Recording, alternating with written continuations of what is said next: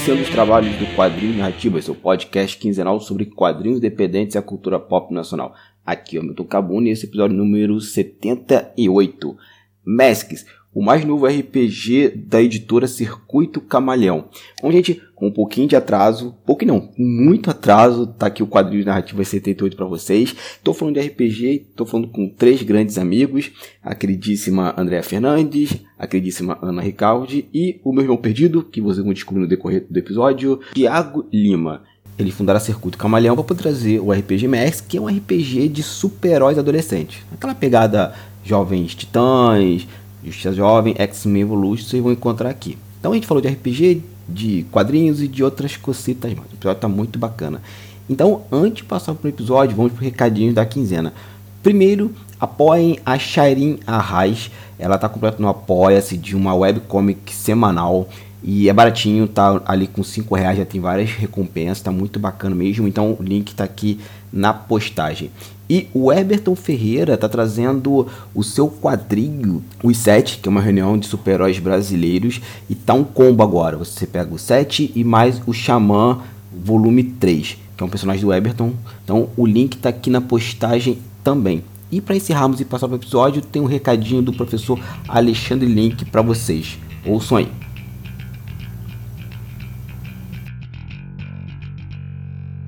Olá você!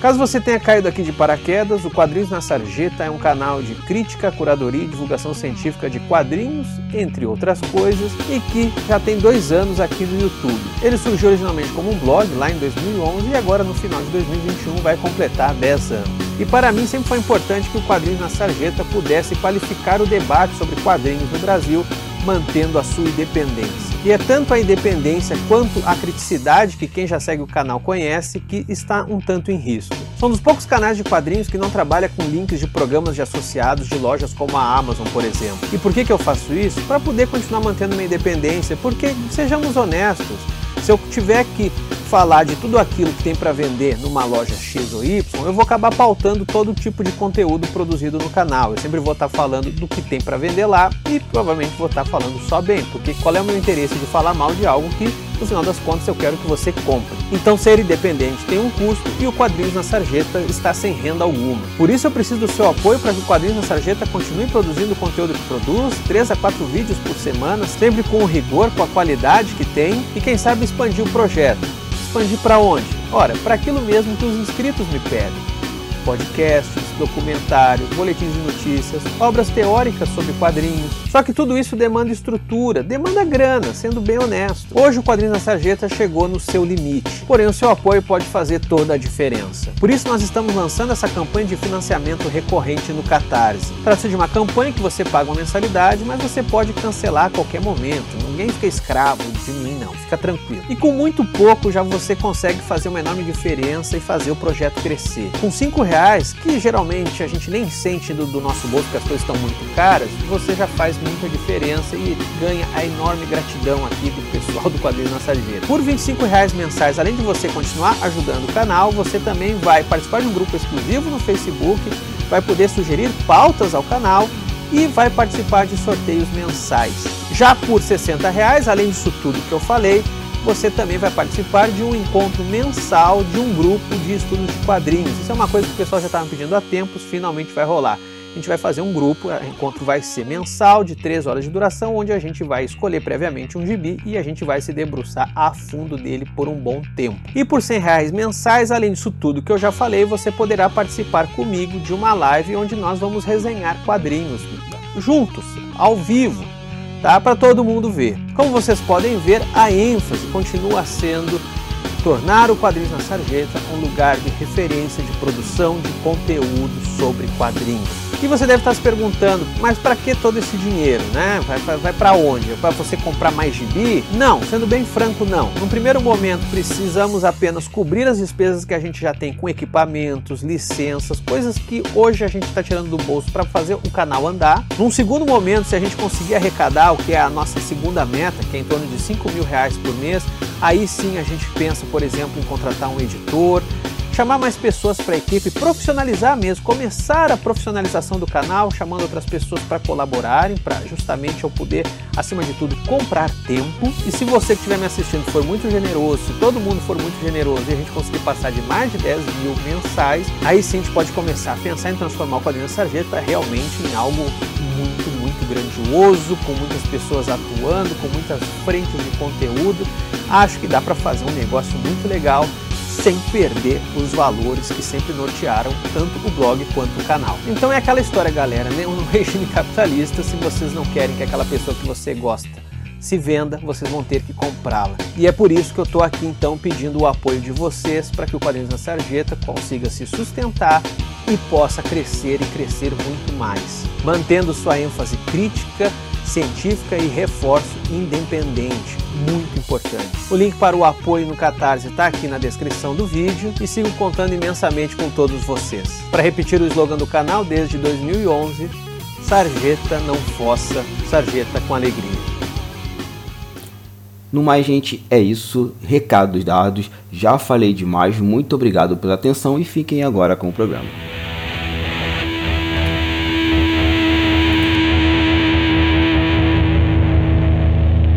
E começando mais um Quadrinhos e Narrativas. Hoje vamos falar sobre RPG. RPG com jovens. Que nesse RPG a gente joga com jovens super-heróis, ou seja, com pequenas é, bombas adolescentes querendo criar altas confusões por aí e tentar salvar o mundo em paralelo. Então estou falando do RPG Mask e eu tô com o pessoal da editora Camaleão. É Camaleão o que? Eu sempre esqueço, gente. É Circuito Camaleão. É Circuito Camaleão e essa voz que você ouviu é da Ana Ricaldi. Então, gente, brigadão por estar aqui no Quadrinhos Narrativos. E eu nem falei o nome, só falei da, da Ana, então, sim, desculpa. Então, estou aqui com Ana Ricaldi, Andréia Fernandes e Tiago Lima, o pessoal da Circuito Camalhão. Muito obrigado gente, por estar aqui no Quadrinho Narrativo. Obrigada pelo convite. obrigado aí. Maravilha. E vocês estão aí com essa editora, lançando o RPG Mask, e é isso que fez a gente se reunir aqui hoje para falar que vocês encontram agora em pré-venda lá pelo Catarse. Mas antes de falar do RPG, vamos conhecer um pouco mais sobre vocês. Então vamos começar com as apresentações, né? Então, Dona Andréia Fernandes, quem é você na fila do pão? Eu sou a pessoa com fome. Bem, eu sou quase produtora editorial, estou me formando na UFRJ em produção editorial. Estou aí há aproximadamente oito anos no meio dos quadrinhos, estudando os quadrinhos, né? Tentando entender como é que funciona o mercado aqui no Brasil. Nesse meio tempo aí eu já fiz algumas coisas, principalmente trabalhos editoriais, mas junto com você a gente organizou lá a SIC. Eu trabalhei por um tempo com o, o Cícero, da Banca do Cícero, que não existe mais. Teve um tempo também que eu trabalhei com a Ana antes lá na Pagu. E teve um tempo muito legal que eu fui estagiária na Balão Editorial, mas infelizmente foi muito pouquinho porque eu estava estudando no Rio e a Balão fica em São Paulo. Essas são as minhas experiências assim mais relevantes em quadrinhos, claro, né? E você também tem um canal lá, né, o Traços Negros, né? Verdade, eu sempre esqueço de falar do canal porque é algo que é tão é o meu dia a dia que eu esqueço de verdade, eu esqueço. Mas eu, eu criei um canal no ano passado para entrevistar quadrinistas é, com recorte racial, né? Quadrinistas negros e, e indígenas que são sempre chamados para os painéis e para os para os eventos para falar sobre como é ser negro nos quadrinhos, e eu falei, não, quero chamar o pessoal para falar do trabalho deles. É, a gente teve uma primeira temporada entre junho e novembro do ano passado, e agora a gente conseguiu uma segunda temporada com o apoio do edital de apoio a eventos do estudante da PR7 da UFRJ, e com esse apoio é, financeiro né, da UFRJ, eu estou conseguindo fazer algo mais profissional do que o do ano passado. É, no dia que esse aqui for ao ar, não, vai, não vou saber quem é o quadrinista da semana, mas essa semana é um autor de gráfico MSP. Olha só, gente, e tá tudo linkado aqui depois na, na postagem. E eu tive a honra e o prazer de participar também da primeira temporada do Traço Negro. Foi uma conversa muito, muito bacana. Eu ainda morava em Dublin ainda na, na, naquela época, que parece que faz séculos assim, mas foi só ano passado. e continuando a mesa aqui de apresentação, Dona Ana Ricaldi, quem é você na fila do pão? Bom, Eu geralmente na fila do pão. Só que chega atrasada. Não, brincadeira. Eu sou roteirista de quadrinhos. Eu sempre falo que eu sou roteirista de quadrinhos, porque se eu falar que eu sou quadrinista, o pessoal acha que eu desenho também. Mas não, eu só escrevo, como diria o nosso grupo de, de roteiristas, que não tem nada de só, mas eu sou escritora de forma geral, trabalhei em conjunto com vários, vários quadrinistas excelentes no nosso mercado, já estou aí com oh, 12 anos nessa área. Organizei o selo Pago Comics, também na época que saía no Social Comics. E agora estou aqui com o Thiago e com a Andrea numa nova empreitada no meio editorial, mas agora como editora. Sim, e eu ainda tenho esperança de nessa vida terminar de ler Pátria Primórdio. pois é, sabe, muita gente fala. Eu conversei muito, com muitas pessoas sobre voltar e fazer Pátria Primórdia, por incrível que pareça. Mas nunca saiu do papel de novo. Tem esperança. Não, tenho. Eu, eu, só vou depois dos, dos 120. Tem, tem tempo até tem lá. Tem tempo. Bastante. E, pra gente fechar aqui, senhor Tiago Lima, quem é o senhor na fila do pão? E aí, é, boa pergunta, cara. Quem sou eu na fila do pão? Cara, eu com relação a ramo, no, na experiência editorial, essa é, é, é, o meu primeiro contato com, com qualquer experiência editorial. Eu não tive nenhuma editora antes, mas eu estou bem acompanhado. Eu, eu, quis entrar nessa porque o meu ramo que eu estou atualmente não é um ramo que eu gostaria de permanecer, que é o da advocacia. Então, assim, basicamente o ramo editorial foi o meu meio de escapar da advocacia, entendeu? E, e pelo fato de eu curtir é, história em quadrinhos, RPGs, séries, filmes é, de, de ficção, todas essas coisas eu, eu meio que entrei de cabeça nessa e eu tô animado com o que a editora pode trazer. E essa coisa de, editor de RPG e de quadrinhos é uma coisa sensacional e eu tô bem animado com tudo isso. Cara, maravilha. É, eu tô agora, sou editor né, da Totix e da Capa Comics e até conversei com a Ana numa conversa nossa no WhatsApp que assim é, é, é meio que um, um, castigo, é meio que uma graça, acho que depende muito do dia, né? Como é que a gente acorda pode começar o dia com um castigo, com uma graça. Ser editor. É, é, é. terrível. Eu não sei porque que a gente faz, que a gente é masoquista. Ah, deve ser. Cara, não pode ser pior do que ser advogado, porque. Enfim, a coisa tá Não feia. duvido. não duvido nem um pouco. Mas então vamos falar sobre vocês primeiro, já começou com o Thiago aí falando. Ah, é, Abuna, desculpa eu te interromper. Eu, eu que só lembrei do, do, que o nosso professor lá no curso de edição de quadrinhos falava. Você acorda todo dia e já perdeu. Você não sabe o que, mas você perdeu. Sim, sim. Você perdeu alguma coisa. E eu tô, eu tô aceitando muito isso. Tem um, um documentário sobre o, o Bussunda que ele fala que a gente tem que adotar o, o me fudir. E é isso. Vai se fuder em algum momento do processo e tá tudo bem amanhã reinicia e aprende. Então, vamos começar aqui falando sobre vocês agora, individualmente. É, vamos lá, a Andrea pegou esse, esse, esse bonde aí, eu ia pegar o Thiago, mas a Andrea passou na frente. Então, Andrea, quando é que você começou a jogar RPG? Quando é que você lembra dessa, dessa época? Eu lembro. Uhum. A minha, minha história né, é um pouco confusa, né? Eu nasci em Minas, eu cresci em São Paulo, mas em 2015 eu passei na UFRJ e fui morar no Rio. E o meu primeiro ano no Rio não foi muito é, agradável, né? É, então eu fui para lá sozinha, eu não tinha nenhum parente na, na, na, cidade, nem nada. E também tive muita dificuldade de fazer amizade com as pessoas da faculdade por causa da diferença de idade. É, eu estava com a cabeça já de adulta, né? De pessoa que está pagando suas próprias contas, e os meus colegas eram gente que tinha acabado de entrar na universidade. Então eu estava muito é, sozinha, eu estava bem deslocada e sozinha. E nesse mesmo tempo, o meu noivo tinha acabado de entrar no curso de Ciências da Computação, aqui no Ceará. E os colegas dele do curso de ciência da computação começaram a chamar ele para jogar RPG. E ele começou a jogar todo dia. E ele sempre me contava animado, né, sobre como que estava sendo os jogos. Falei, cara, eu vou querer jogar também. Então eu comecei a jogar RPG em 2015 para fazer amigos. Fui num evento lá, lá na, na Redbox, é, focado em mulheres, também tinha esse, esse, recorte que era só mulheres, e joguei um sistema bem for dummies, e foi a partir dali que eu comecei a jogar. Só que eu joguei mais mesmo, mais eu que mais joguei, com, mais, com a galera que eu mais joguei foi com a, com a Ana, o Thiago, e a galera que a gente jogava aos fins de semana. É, a gente tinha um grupo. e a gente jogou Masks. né?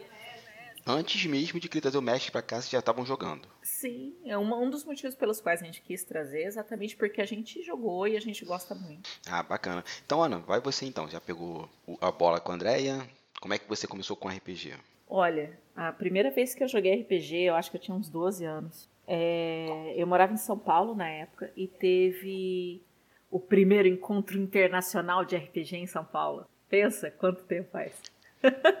Nossa, acho que foi 94, 95. Cara, é, eu era bem novinha. E eu tava morando em São Paulo nessa época. E foi meio que uma febre, né?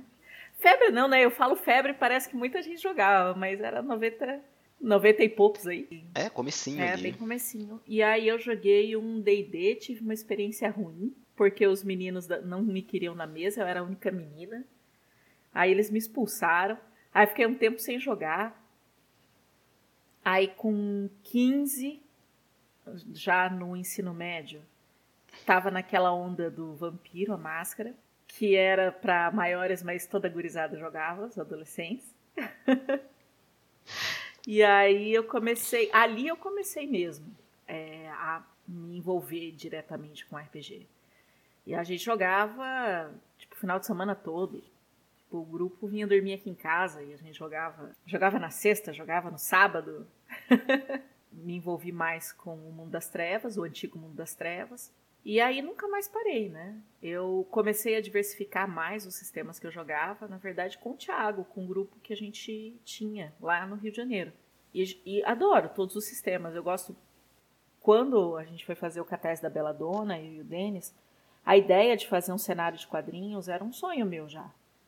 Né? Porque quando você escreve, você é jogador de RPG, você cria cenário. E na Dona foi uma coisa que eu fiz e que é um pano de fundo muito de fundo da HQ, né? Sim, sim. Então eu fiquei muito feliz de fazer a parceria com o Jorge e ele fazer o sistema e a gente fazer o Pesadelos Terríveis, que eu tenho um orgulho danado. E agora é a tradução e o lançamento do, do Masks, que é um sistema que eu adoro, que eu inclusive estou mestrando uma campanha é, como aquecimento até para, quem sabe, a gente não fazer aí um jogo online. Sim. Antes de passar para o Thiago, eu reprendi uma coisa agora. Vocês três não estão no mesmo estado, né? Não. Não, eu e o Thiago estamos aqui, um do lado do outro. Ah, tá. O Thiago é, é, é no, no sul vocês estão? Mato Grosso do Sul. Andréia? Eu tô no Ceará. Tá. E, gente, deve ser uma loucura nessa coordenação da, de uma editora, de uma empresa via internet, né, assim. Mas você sabe hum. que com a pandemia muitos serviços eles estão ficando online, assim. Muitos, né? Muitos mesmo. É, hoje eu tô com uma agência que todo mundo online. Não tem mais trabalhar no mesmo, no mesmo ambiente, sabe? Físico. Pois é, é, Cabuna, até no próprio mercado tradicional editorial, é, assim, poucas pessoas estão na sede física da editora, né? Geralmente o tradutor é um colaborador externo, às vezes o revisor é um colaborador externo. É, então, é, o ambiente editorial, desde o começo, acho que, que eu entrei na universidade, sempre ficou muito é, claro para mim que as editoras funcionam muito bem à distância, é mesmo sei lá, há 30 anos atrás, sabe? Abril mandava carta para pro, os tradutores traduzirem em casa e eles mandavam a carta de volta para Abril com, com as laudas lá traduzidas. Sério? Eu não sabia dessa parte. É. Eu, eu, sou um pouco nerd dessas coisas, como eu disse, né? São, só em oito anos estudando, e é isso. A Abril, ela literalmente, é, dentro da Abril lá tava, acho que o Elcio e tinha mais um rapaz que eu não vou lembrar agora quem era. é, era só eles dois lá coordenando o quadrinho e esse trabalho de tradução, de preparação de texto era tudo externo, mandando carta, mandando motoboy. O próprio história do quadrinho, né? A gente viu muito estúdio funcionando, assim, quadrinho estadunidense e, e, a parte oriental, né? Então a gente via aqueles estúdios e achava que uma editora funcionava daquela maneira. Mas assim, acho que tirando editoras de revistas semanais ou jornais diários, acho que a grande maioria vai funcionar nesse esquema de cada um está no seu, no seu quadrado, tem uma reunião de pauta talvez presencial uma vez no mês, uma vez a cada quinzena, não sei. E, mas o restante do trabalho é feito remotamente. Mas sim, acho que, acho que hoje em dia uma editora dá para funcionar tranquilamente de forma remota, né? Vocês estão funcionando, a gente tem outros exemplos é, pelo Brasil afora, até mesmo aqui. Eu, eu me lembro, eu me lembro muito de uma vez que eu estava conversando com o Gadelha. Ele era roteirista daquele personagem brasileiro, Judoca, uhum. e ele falou que ele trabalhava por carta. Eles faziam fanzine por carta, gente. Que loucura. Né, gente? O mundo. O mundo é louco. A gente tem que aceitar isso, assim. o, o, mundo é louco e vamos lutar para que ele continue assim. E, seu Thiago, pra gente fechar essa rodada aqui, como é que você começou com, com RPG? Então, cara, foi mais ou menos essa mesma época que a Ana começou, tipo 94, 93, 94. Uh, não sei se vocês lembram que é, saía aqueles, aqueles livros jogos de aventuras fantásticas do Steve Jackson, vocês lembram disso? Uhum. Começou com aquilo e aí a gente é, é, eu lembro que na época eu e meus primos a gente pegou aquilo e começou a, a narrar coisas utilizando aqueles stats do, do, do, dos, do, dos livros jogos, né? Que era energia, habilidade e sorte. A gente ficava criando ambientação e personagens com base naquilo. E até que um dia o meu primo, assim, no início dos anos 90 mesmo, trouxe aquela aquela caixa da Grow do D&D. Sim. E aí a gente jogou, fiquei fascinado com, com, essa coisa de jogar RPG e tal. E aí eu fui pesquisar outras coisas e tal. Um dia meu primo trouxe o, o livro do lobisomem, Apocalipse, aí chegou a narrar algumas coisas, aí eu, pô, bacana, que legal tal. Aí ele falou, é, tem, tem também o do vampiro e tal. E aí, só que ficou por isso mesmo. Até que um dia eu fui ali na, na galeria do C&A, ali no Meyer, e tinha aquela banca de jornal, porque tinha isso também, né? Naquela época, banca de jornal vendia livro de RPG. É, então, assim, aí eu via o, o, o livro do Vampiro Máscara. Aí eu comprei, tenho jogado desde então, assim. E os mais diversos sistemas, depois de Vampiro veio o, o, o GURPS e, e, e aí D&D, enfim, tudo que foi que foi surgindo, fui, fui jogando, é, é, participando de evento, enfim, foi nessa jornada desde aquela época. Cara, eu me lembro dessa banca do Merner porque eu vivia muito no Merner nessa época, né? Tinha, tinha aquela loja. Cara, eu também direto, assim. Eu, nessa banca sempre, sempre tinha parada de RPG. Principalmente né, quando começou o, o é, a vender Dragão Brasil, pô, era direto lá, uhum. Sempre tinha as paradas assim. Sim, eu frequentava muito aquela Metrópolis. Sim, sim. Eu sei qual é. Ali no, no Meia. Tinha no Meia e tinha Jacarepaguá. E nossa, eu vivi ali, né? Porque eu tenho, tenho um parente no, no Meia. E você falou agora dessa banca da, que vendia RPG. Nossa senhora, deu, deu aquele saudosismo, né? Que hoje a banca vende tudo menos é, né, é, publicação, né? Acho que é. As bancas estão até. É, estão se acabando as bancas, infelizmente. É, mas a gente aqui não está aqui para chorar as misérias, né? Para isso já basta o, o, nosso dia a dia. É, Tiago, começando com você, e como é que surgiu a ideia da, da, do circuito Camalhão? Quando é que vocês falaram assim, não, vamos montar para a gente publicar o MESC e vamos nessa? É Cara, não, não tenho como falar da editora sem falar do Masks, porque coisa toda da ideia do Masks foi quando eu estava conversando com a Ana uma vez, eu já eu já estava morando aqui, a gente estava conversando sobre sobre RPG. E aí eu cheguei para ela e falei, pô, seria legal se alguma editora é, lançasse Masks por aqui. Eu sinto que, que é um jogo interessante, que o pessoal gostaria de, de ver e tal. Aí ela falou, ah, que que a gente não monta uma editora então e traz isso aqui? A Ana é a pessoa que, ah, tem que fazer uma coisa, beleza, vamos lá fazer, entendeu? Ela, ela é, é nesse, nesse esquema. Eu, eu sou o cara que, não, eu invento diversas desculpas para não ter que fazer as coisas. Então, assim, eu falei, não, pô, não deve ser tão fácil e tal, não, pô, tem que... Ela, não, não, vamos lá, vamos ver. Tipo, ela, ela já tinha experiência no ramo editorial, porque ela foi editora da Pagu e tal. Aí ela falou, não, olha só, você entra em contato lá com, com os caras do, da editora gringa, né, da, da Magpie, e vê, vê se eles têm interesse e tal. A gente conversa, a gente apresenta uma proposta para eles, um projeto e tal. Aí eu falei, ok, vamos lá. E aí a gente fez, a gente levou a sério, a gente começou a, a, a montar a editora. Quer dizer, começou a ver se, se, se rolava. Eu, aí eu mandei e-mail lá pro, pro, pro um dos editores da, da, da Magpie, e aí o cara falou, tá, mas quem são vocês na fila do pão? Que nem, que nem você perguntou aí. Aí eu olhei pra Ana e falei, ei Ana, quem é a gente na fila do pão? Aí, aí ela falou, não, beleza, vamos fazer um projeto aqui. A gente, aí, quem a gente pode chamar para auxiliar a gente nisso e tal também, com a questão da editora e tal. Aí a, a gente pensou, pô, quem, quem a gente conhece que trabalha com, com editoras daqui do Brasil, que manja do, da, da parada. E aí a Ana falou, ó, a gente pode chamar a Andréia. Aí eu, pô, beleza, vamos, vamos lá falar com a Andréia e tal.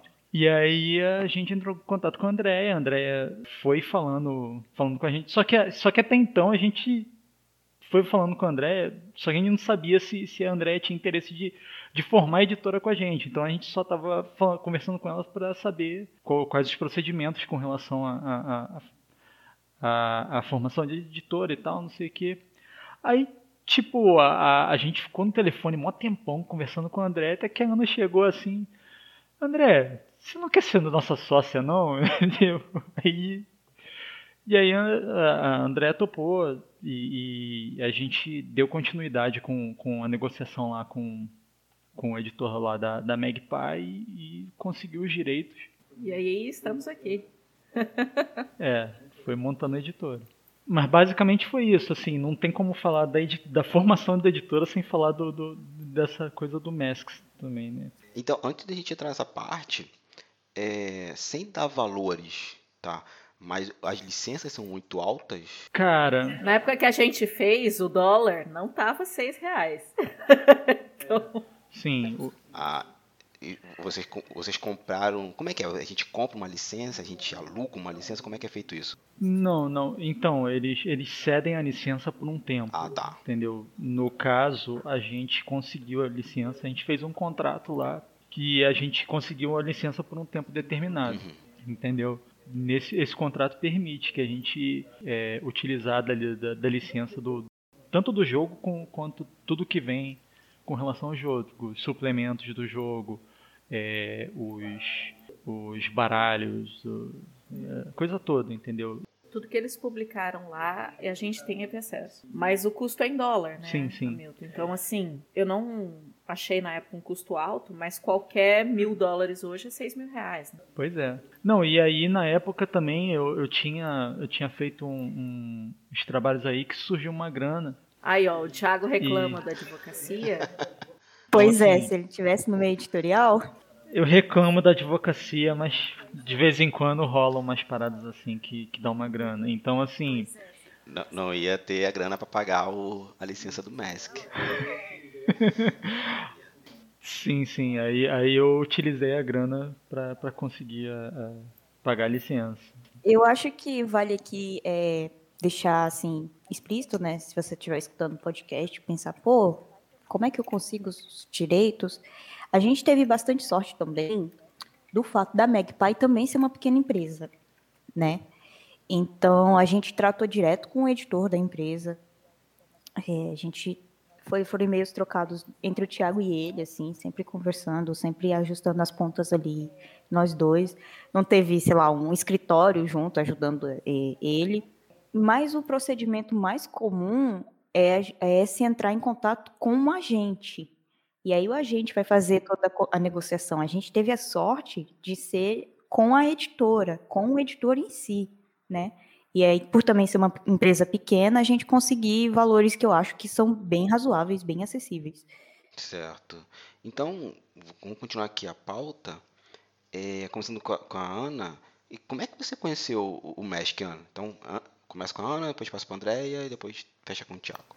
Foi com o Thiago. Ah, então vamos vocês dois juntos aí. O Thiago, ele é, ele é o sommelier de sistemas de RPG. Cara, é. isso tem que estar tá no meu Lattes um dia. Sommelier de sistema de RPG.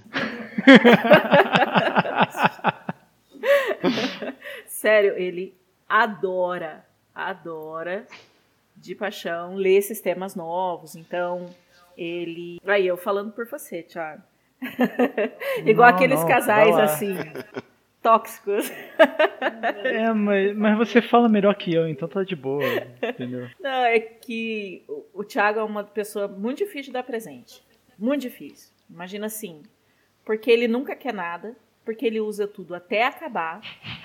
E porque, não entendeu? Não tem isso, assim. Ah, você dá um negócio, cinco anos de relacionamento, daqui a pouco eu vou ficar sem. Se acabarem os livros de RPG do mundo, eu vou ficar sem ter o que dar de presente pro Thiago.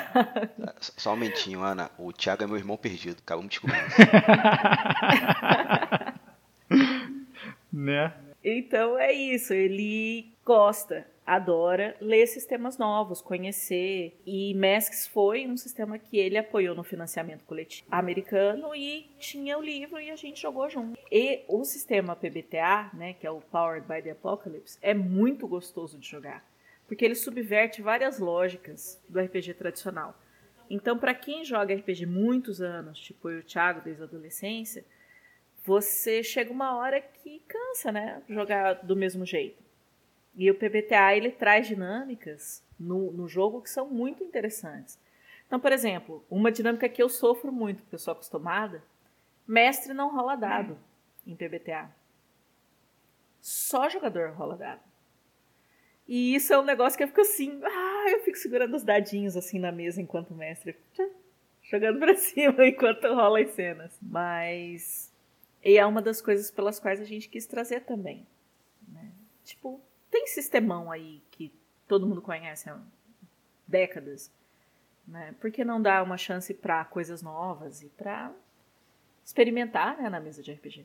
Eu tô devendo a mim mesmo um programa sobre P, é, PTBA. PBTA. Perdão, PBTA.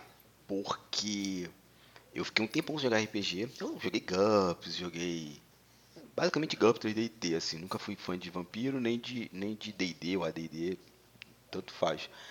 Então fiquei um tempo sem jogar, mas quando eu voltei a jogar, eu caí nesse sistema direto e fiquei maravilhado pela capacidade modular dele.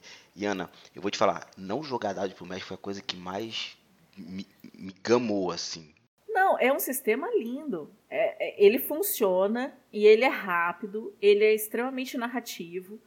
Só que eu, cara, só mexe lobisomem. Traz o balde de dado aí. Exato, eu ia falar isso. É, é porque assim, né? Quem vem do RPG dos anos 80 e 90, o mestre é quase que uma figura.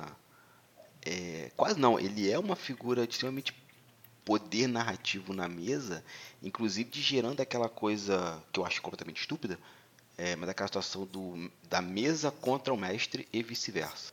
É, esse sistema ele subverte isso de uma forma assim espetacular, porque porque ele tem essa coisa da narrativa compartilhada, entendeu? Sim. E isso é uma das paradas do, com relação a esse sistema que mais me atraiu, porque eu sou eu como mestre, na verdade eu como indivíduo, como ser humano, eu sou uma pessoa extremamente preguiçosa, entendeu?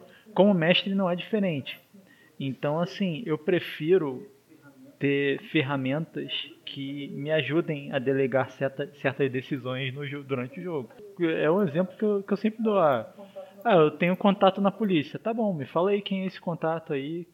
Então, tipo, eu já fazia isso antes do PBTA. O PBTA trouxe outras coisas assim que, que facilitou bastante a vida de, de um mestre. Assim. Sim, eu, eu super concordo. É, então, para a gente passar para o jogo, a nossa última pergunta aqui, começando com o Sommelier de RPG, que é um título muito bom. De verdade. é, Tiago, então, indica dois RPGs que a galera tem que conhecer. Cara, dois. Cara, tem um, um RPG que eu gosto muito, que não é PBTA, mas eu gosto muito, que é o Savage Worlds. Cara, eu acho que é um, um dos melhores sistemas assim para você adaptar cenário. Eu, eu, adoro esse, esse sistema, entendeu? Então assim é bem legal. Se, se você quiser jogar um sistema divertido, pô, pode comprar sem medo Savage Worlds. É, tem no Brasil a Retropunk publicou recentemente e cara é muito bom o jogo. É publicou recentemente a, o super o suplemento de aventura, né? A segunda edição. É, a edição de aventura, a, a última edição, entendeu? Ela já tinha publicado antes, em 2012, o Savage Worlds, é, e recentemente ela lançou a edição de aventura. Que é, muda, muda algumas coisas, mas o sistema permanece basicamente aqui. Ele e é muito bom. E assim, um outro, eu vou falar um PBTA aqui que eu também adoro, que, que é um jogo sensacional, entendeu? Que é um dos que eu mais gosto depois de Masks, que é Dungeon World. Dungeon World também é um cara, é, é um jogo muito bom assim de PBTA. Basicamente é, é, é aventura medieval, só que no sistema PBTA. Então assim é bem bacana. Tá, a Secular Games publicou é, em, dois, em 2012, acho, também. E bem legal, cara. É, é, é, é aventura medieval, só que divertida. É. é. é. tipo assim, se você, se você quer jogar medieval, mas você não tem saco pra D&D, joga, joga Dungeon World que é, é, é isso aí. Ele, ele funciona bem, ele conta, tipo, você é bem, é bem narrativo, tem todas as, as, as tropes de, de, de aventuras medievais que você, que você curte e dá para fazer muita coisa, dá para contar muita história legal. Cara, maravilha, eu vou pesquisar. O Savage World eu já conheci, não comprei, foi na minha primeira e última é, diversão offline lá no Rio de Janeiro, e, mas eu peguei o, o, o, Fate, mas isso é outra história. É, Andréia, dois RPGs pra galera? Cara, você tá pedindo pra pessoa errada, né? Eu comecei a jogar RPG em 2015 e basicamente eu só joguei Fate e Masks e Tormenta. Já joguei Tormenta, mas eu não me adaptei muito não a Tormenta. Então, então deixa eu reformular a pergunta para você então. Indica dois quadrinhos brasileiros aí pra galera. Ai, ai sim. Contos de Griot do Jean Carlos. Tá, inclusive tem uma segunda edição, uma segunda, um segundo volume agora no Catarse. E, e deixa eu pensar um segundo quadrinho nacional legal. Pô, quem quiser ir ver um negócio é, de substância com material nacional, acho legal conferir o Almanac Guará, que é um almanac com vários quadrinistas brasileiros, tanto fazendo roteiro quanto arte, tudo 100% brasileiro, com um valor que eu acho bem razoável para um, um quadrinho que é entregue na sua casa. E são essas aí as minhas duas recomendações. Perfeito. E Ana, Aí você escolhe, ou RPG ou quadrinhos. Olha, eu vou aproveitar que a Andrea falou. Eu amo Fate, adoro Fate, que é um sistema que também foi traduzido, que tem no Brasil. Qual que é a editora mesmo, Thiago? Solar. É, eu acho que é a Solar. Solar, é a Solar. Ente, é, Solar Entretenimento, eu acho. Eu, eu não tenho certeza, mas eu acho que é isso. Que sistema legal. Para eu, para quem gosta de criar cenários, é um sistema é, eu falei do Pesadelos Terríveis aqui, procurem. É, procurem qualquer coisa que o Jorge Valpassos tenha tocado, que ele é um desenvolvedor de jogos. Cara, fantástico. O Jorge é, é foda mesmo. Ele é muito bom, cara. Ele tem uma visão, assim, né, excelente. E agora, Thiago? Me ajuda. O que? Do, do. De, do outro RPG? É. Ou pode ser um quadrinho, Ana. Você tá, na, você tá nas 11. É que eu sou mestre de lobisomem. Igual eu já falei aqui. Eu passei dos últimos dois anos mestrando é, uma campanha que a gente conseguiu chegar na terceira geração. Você acredita? Nossa senhora. É. Acredito. Lindo, acredito. linda, linda campanha. É nesse nível. É, então eu não tenho como não falar. É um, é um cenário que mora no meu coração. Apesar de saber que o antigo mundo das trevas, em termos de sistema, a gente tem várias coisas bem interessantes. É, e que ficou datado, né? Rolar aquela quantidade de dados é uma coisa bem datada. Mas lobisomem mora no meu coração. Que cenário legal. Sim, eu, eu, concordo. Então, assim, a gente já falou sobre você, como se conheceram, como conheceu o Magic. Então, vamos falar do que, que é o Magic mesmo, assim. Então, Ana, do que se trata esse sistema? Já que eu posso dizer que ele é um sistema, né? Acho que não, acho que eu falei errado. É, esse cenário. Esse cenário, isso, perfeito. Né? Então, Masks é sobre jogar com heróis adolescentes e tudo que isso implica. Inclusive de você ter um monte de adulto querendo é, dizer o que você deve fazer com seus poderes.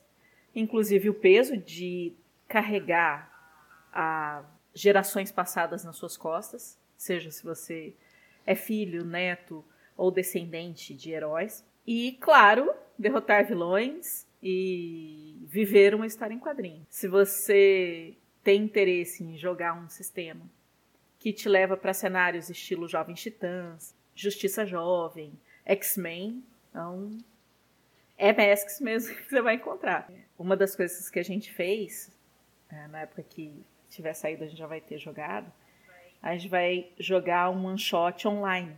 Hum. E a gente já fez as personagens e é tudo menos X-Men e Justiça Jovem.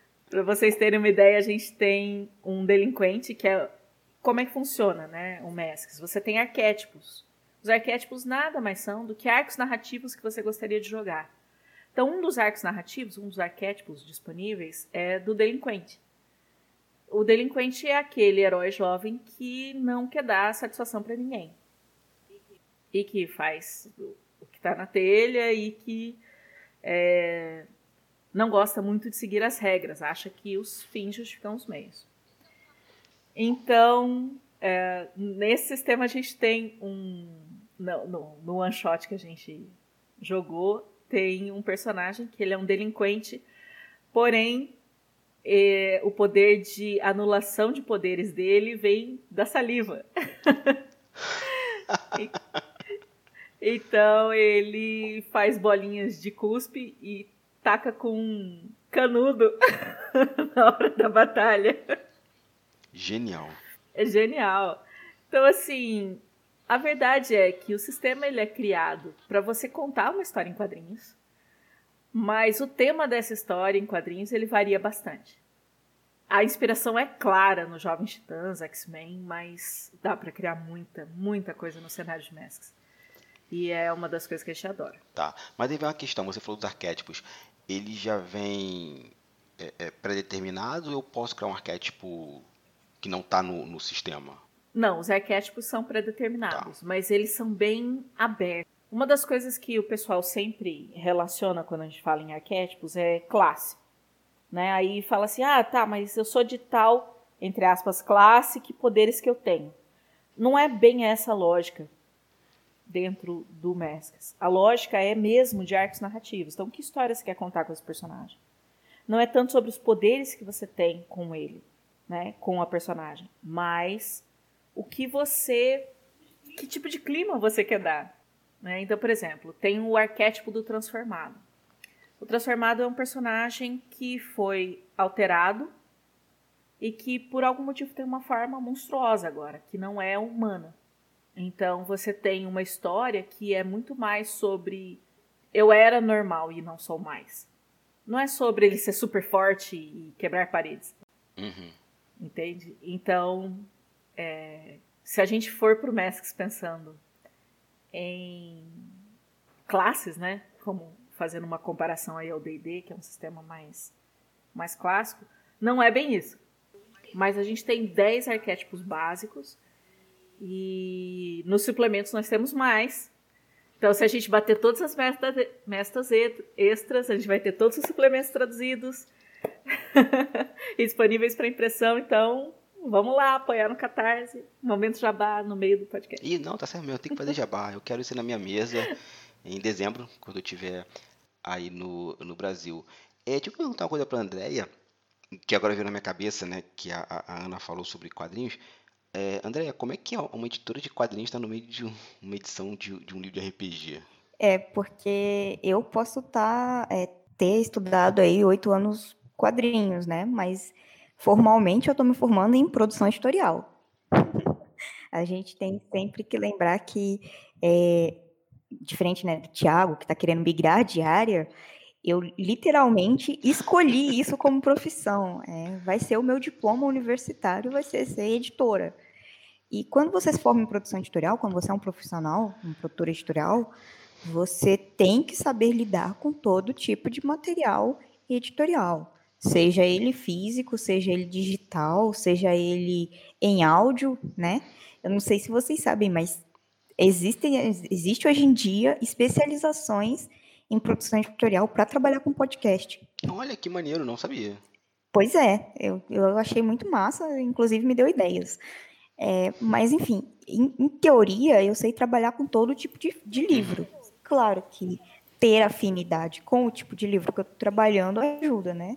Então, quando eu peguei um livro, o livro de RPG para trabalhar, eu sabia mais ou menos o que esperar desse livro, que tipo de formato ele tem que ter, que tipo de texto ele tem que ter, né? Tanto que quando o Tiago ele comentou no começo que ele me ligou, foi justamente porque ele queria saber qual tipo de proposta fazer, né? Quais detalhes técnicos passar para a editora é, estadunidense. E quando ele pediu isso, eu ali na hora eu formulei algumas possibilidades ali que, que a gente poderia mandar para eles, né? de formato, de tamanho, de é, quantidades, essas coisas, porque a formação em produção editorial me dá esse tipo de conhecimento. Porque naquela época, além de estar já do meio para o fim do, da graduação, eu tinha acabado de fazer um curso muito bom em produção editorial com o Guilherme Croy e com a Carla Bitelli. Então estava tudo muito, é, não diria fresco, mas estava tudo muito palpável na minha mão na época que ele, que ele me ligou. Você falou, Andréia, do, do, formato. Vocês já podem falar do formato do, do livro dos suplementos ou é surpresa para quando a gente pegar o, o, o, material na mão?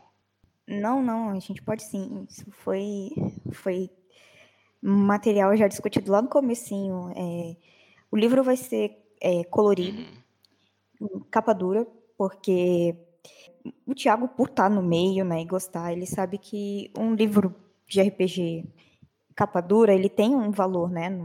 valor assim. Nem que seja igual você falou, né? Sentimental de carregar de um lado para o outro. É, então a gente escolheu fazer ele em capa dura, colorido. Eu não vou lembrar agora se, a, se o papel interno é couché, mas eu tenho quase certeza que sim. É, é couché, 115 gramas. Pois é. Para quem não é do ramo, basicamente qualquer couché acima de 90 gramas já é um papel grossinho que a tinta não vai ficar aparecendo do outro lado para quando você virar a página. É, e a, a, a, capa dura a gente colocou como uma das metas estendidas ter o verniz localizado, porque dá aquele charme a mais, aquele brilhozinho quando você vira o livro. É, ele vai ter aproximadamente 240 páginas, mas entre isso e 248, né, que tem, ganhou aí um, um número de páginas com a versão brasileira. Versão brasileira não, a versão em português. Eu gosto de deixar isso claro, em português, que a gente tem o direito do texto em português em todos os países que falam português. Não, não, perfeito. Eu vou fazer agora, vou vamos pegar o Thiago aqui agora. É, que a Ana falou dos suplementos, então quais suplementos que estão vindo nessa, nessa campanha de vocês? O Thiago puder falar. Então, os suplementos eles são é, meta estendida seria o Masks, o, o, originalmente o Masks tem três suplementos lançados lá fora, que é o Halcyon City Herald, Halcyon City Herald Chronicles, tipo seria algo como Crônicas de Halcyon City. É, e aí ele esse, esse suplemento ele conta, ele traz umas traz mais cinco arquétipos e, e algumas histórias, alguns contos de, de sobre Halson City e trazendo assim ganchos de, de, de mistérios e é, mistérios e, e, casos da ambientação original do, do livro. É interessante que parece como se fosse um jornal, isso, artigos de jornal. É. Por isso chama Herald. Uhum. Ah, mas eu vou, vou, dar uma pausa aqui rapidinho no Thiago para uma uma coisa interessante da tradução, uhum. porque uhum. eles têm Halson City lá, que é a cidade base do, do cenário. Aí a gente ficou um bom tempo pensando assim, tá, mas a gente traduz Halson City, não traduz Halson City, deixa Halson City, o que, que a gente faz? E a Andrea é, inseriu a nossa Pacatópolis. Pacatópolis, muito bom, gente. É, é isso mesmo. A gente traduziu, a Andrea deu a ideia de traduzir como Pacatópolis, é, em homenagem a Pequenópolis, dos quadrinhos da Ebal. E então assim, é, tá, tem esse daí que é o é o a coleção do diário de Pacatópolis, entendeu? Que seria a tradução. Do... Teria o, o Secrets of Aegis, Segredos da Aegis, que é que a Aegis é uma, uma organização de espiões do, da ambientação original e aí nesse, nesse livro, ele traz nesse suplemento, ele traz é, histórias sobre jogar com heróis adolescentes no meio do, da espionagem, entendeu? E ele traz dois arquétipos que são próprios para esse tipo de ambientação.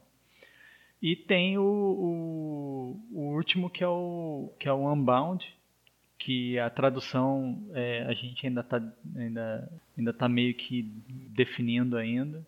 Só para deixar claro, assim, Hamilton, essas, esses suplementos eles estão na nossa meta extra. Inclusive, todo o trabalho de tradução, enfim, desses suplementos especificamente, é, a gente vai iniciar assim que bater a meta. Porque eu tenho certeza que a gente vai bater a meta, né, pessoal?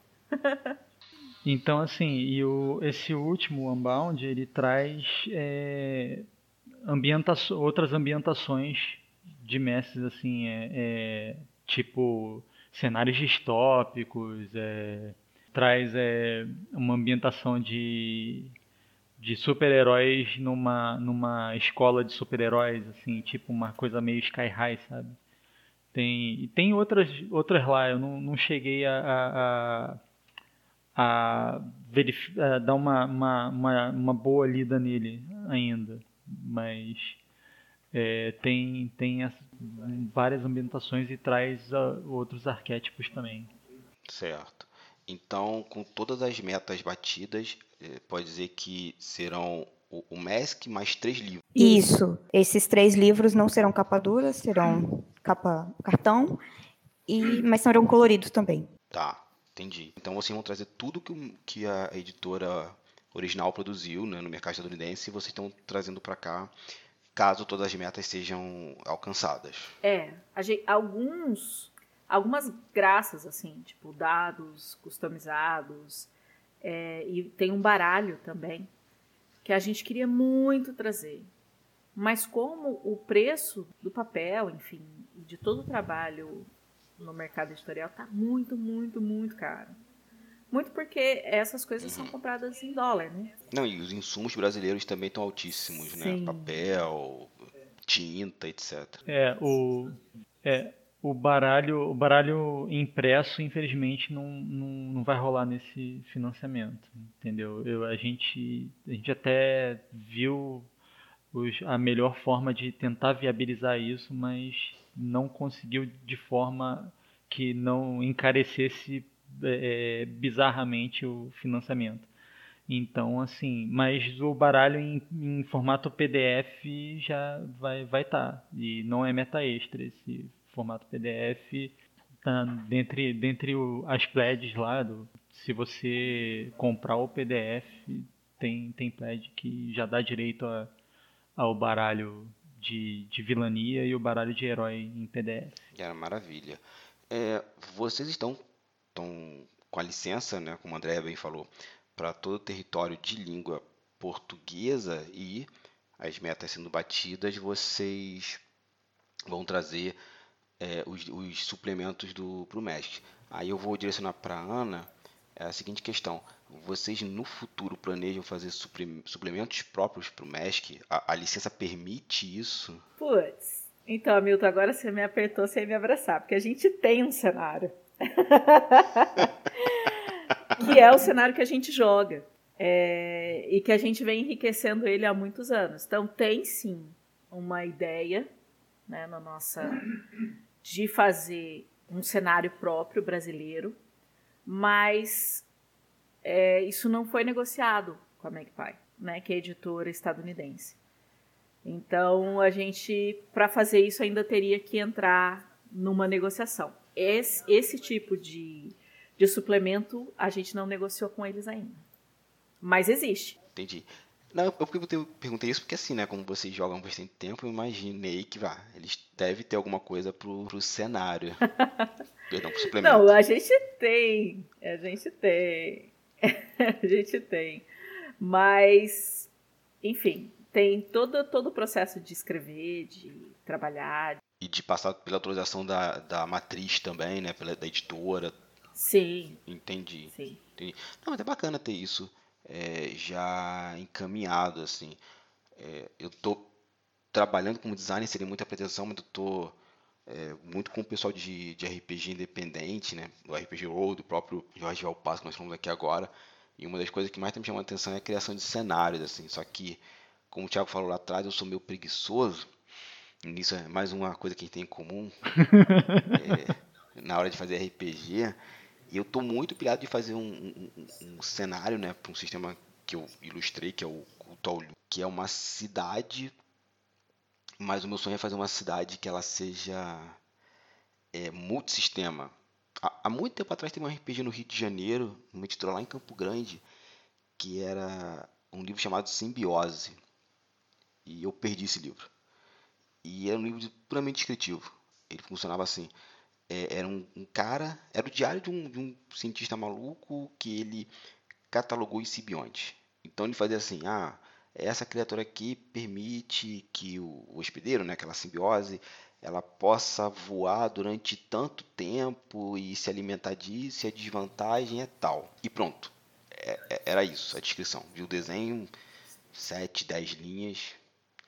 E acabou. E quem fosse mestrar com aquele sistema, pode botar em qualquer coisa, em qualquer cenário. Então, é, cenário e sistema, né? Então, assim, ah, essa desvantagem aqui no D&D é como, no GURPS é como, no Storyteller é como. Isso nunca saiu na minha cabeça. E quando a gente estava criando o Culto ao Lu, eu estava ilustrando, eu comecei a pensar nisso, né?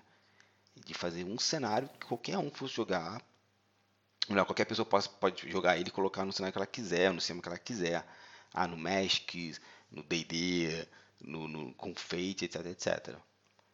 Por que isso? Que, nossa, fazer regrinha, adequar cenário, gente, não, tô, tô velho demais para isso. Mas a gente, a gente tem, assim, mesmo usando os arquétipos do, do, do que tem, a gente, a gente tem um cenário lindo que se passa no Rio de Janeiro.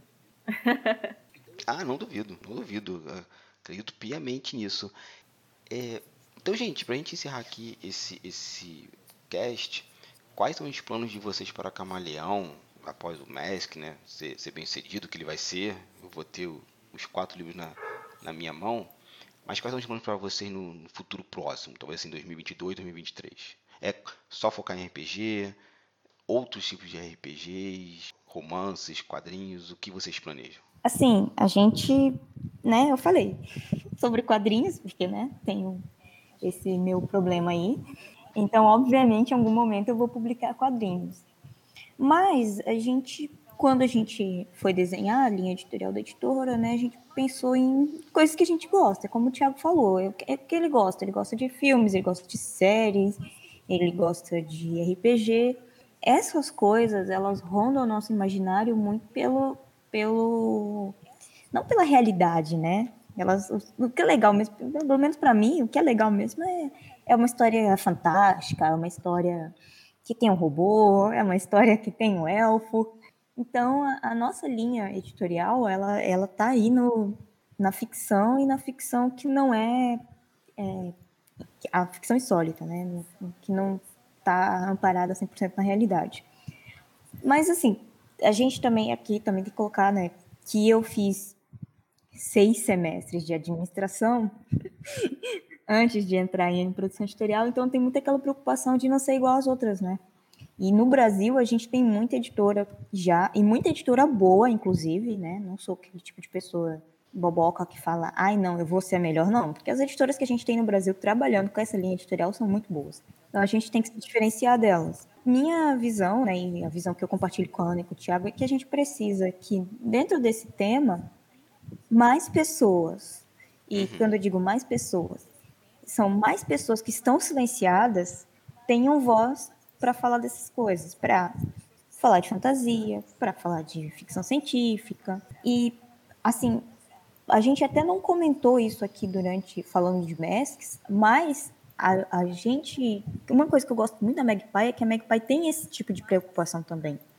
Então, o livro ele é aberto para que pessoas trans joguem, ele é aberto para que é, outras dissidências sexuais estejam presentes na história, ele é aberto com qualquer tipo de etnia, identificação cultural também o jogo ele permite isso, porque ele tem o espírito que a gente quer que a editora tenha.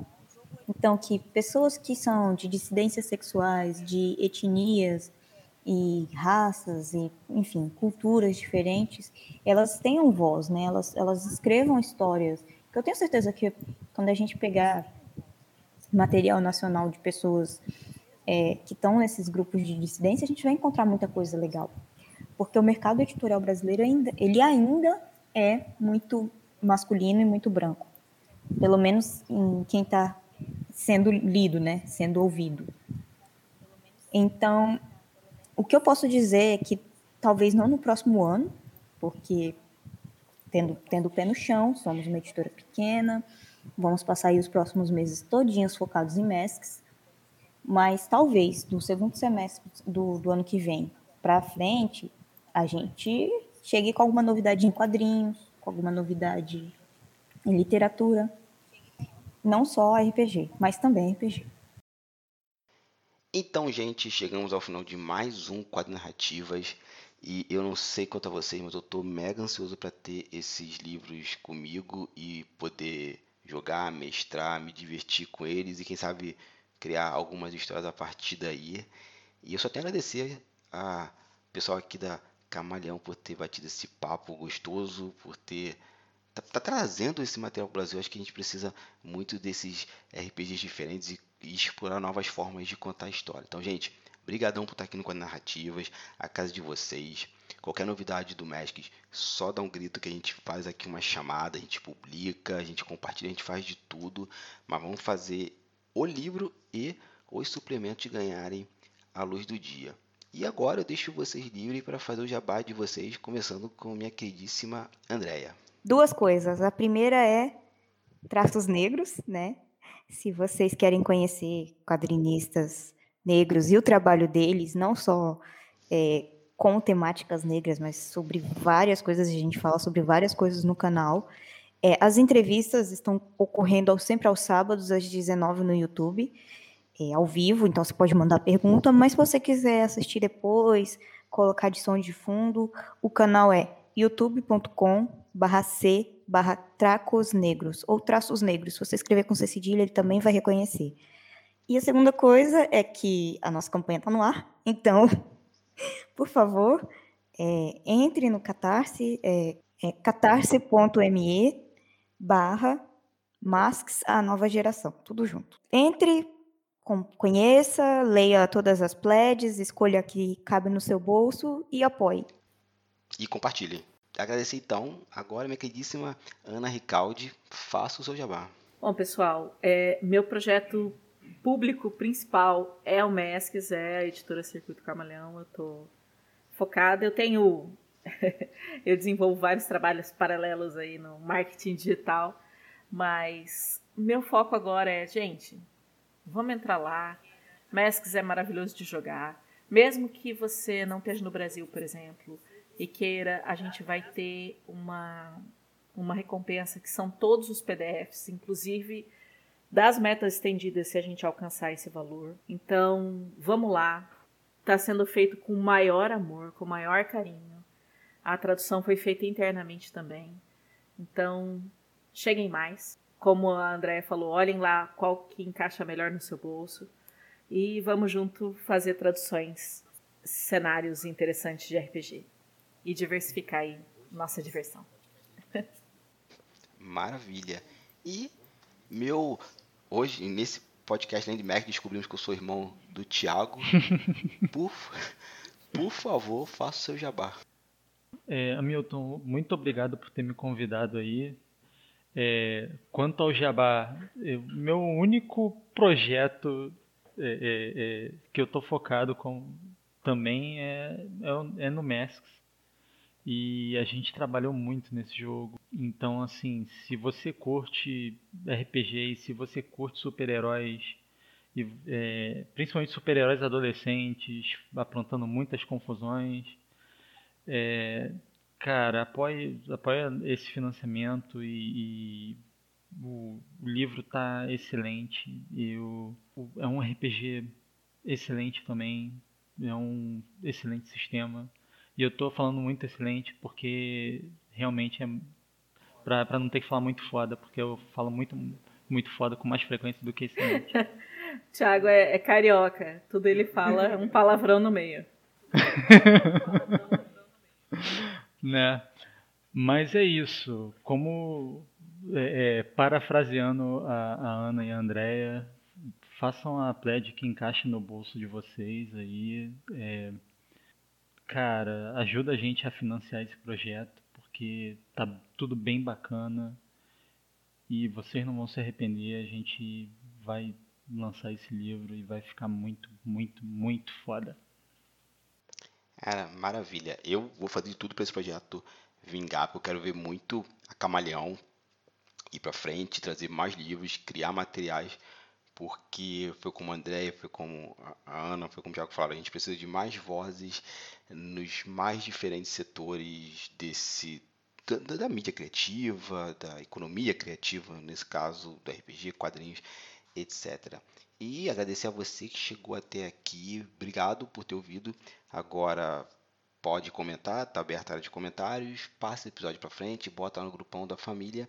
Nos vemos no próximo episódio daqui a 15 dias. Até lá, pessoal, e obrigado por tudo. Tchau, tchau. Valeu, tchau, gente. Valeu.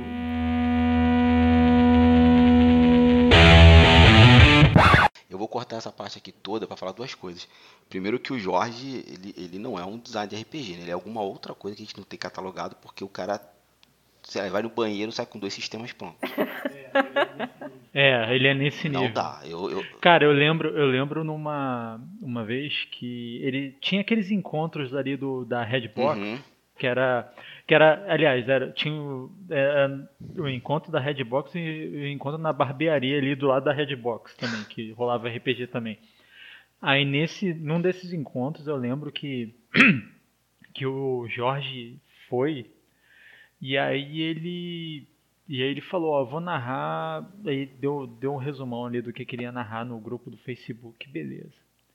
E aí chegou no dia, ele narrou lá e tal, e aí, aí ele falando sobre o sistema, né? Não, é porque eu peguei essa mecânica desse sistema aqui, utilizei essa mecânica desse sistema aqui e tal. E aí eu fiquei olhando, caralho, meu irmão, o cara é foda, porque ele, ele, ele, ele meio que pegou mecânicas de vários sistemas e, e, e juntou e deixou rolar o, o que estava acontecendo com, com, com aquelas mecânicas ali. E, e ele faz isso assim numa facilidade absurda, é. assim. De... Não dá. É como você falou, ele vai no banheiro e sai com dois sistemas prontos. Assim. O, o, o último dele é. Cara. É, é, estilo Solar Punk, é não sei o que do Domo. Tá até no Catarse agora. A gente tá pra gravar um, um QN aí só pra falar sobre. Eu falei, Jorge, é impossível te acompanhar, não dá. Quando, é, como é que eu falei com ele? eu sempre vou abrir meu Facebook e vai estar assim, alguma atuação de quadrinhos e um RPG novo do Jorge, toda, toda semana. Então. Mas olha, o sistema de pesadelos terríveis, porque na época do Catarse a gente atrasou muito. Porque a gente ficou em, esperando né, esse parceiro terminar o sistema e não ia, não ia, não ia, não ia.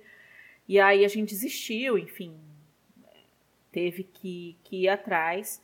E aí, num, em diversão offline, a gente encontrou o Jorge, já éramos é, conhecidos, né, assim, do, dos, dos eventos. Eu falei, Jorge, eu tô precisando tanto resolver isso aqui do sistema, do, do da Bela Dona. Ah, tá, então vou fazer uma reunião, o que, que você tem?